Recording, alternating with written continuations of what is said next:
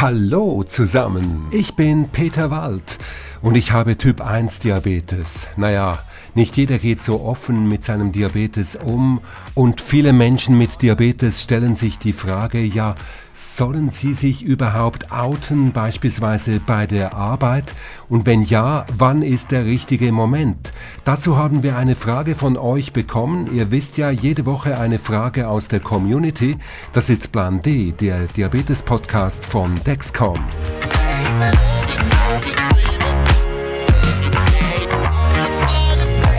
Soll ich also oder soll ich nicht meinen Diabetes offen kommunizieren? Und dazu die Antwort von Bernd Schultes vom Stoffwechselzentrum St. Gallen. Nein, ich denke, es ist auf jeden Fall besser, es offen zu kommunizieren. Einerseits ist es generell offen, äh, besser offen zu sein, dass es eine soziale Akzeptanz hat, dass man nicht immer das Gefühl hat, man muss irgendwas verbergen. Das ist der eine Grund.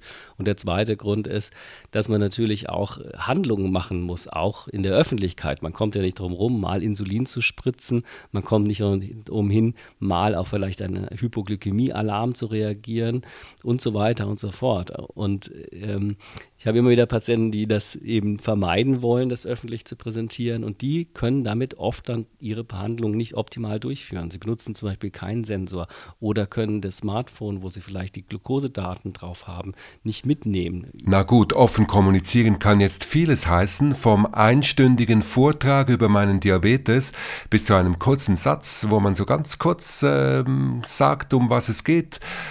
Wie viel also soll man wirklich sagen über seinen Diabetes?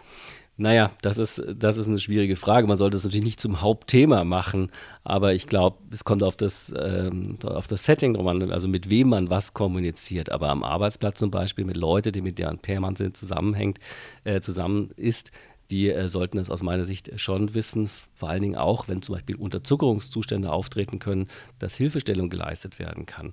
Also vertrauter, engeres Umfeld auf jeden Fall, intensiver kommunizieren, ein flüchtiger Kontakt, den brauchen Sie natürlich nicht zu kommunizieren, dann müssen Sie das nicht zum Thema machen. Das ist weniger sinnvoll, denke ich. Wie kann ich am besten andere Menschen über die Diabeteserkrankung informieren, ohne mit der Türe direkt ins Haus zu fallen? Es bietet sich an, in Einzelgesprächen mit Kollegen oder Menschen aus dem näheren Umfeld zu sprechen.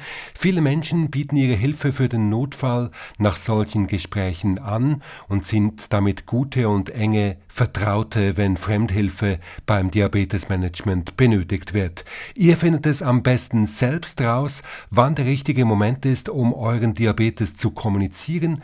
Nicht zu früh, aber auch nicht zu spät, aber auf jeden Fall kommunizieren. Ihr seid auf jeden Fall nicht alleine mit eurem Diabetes.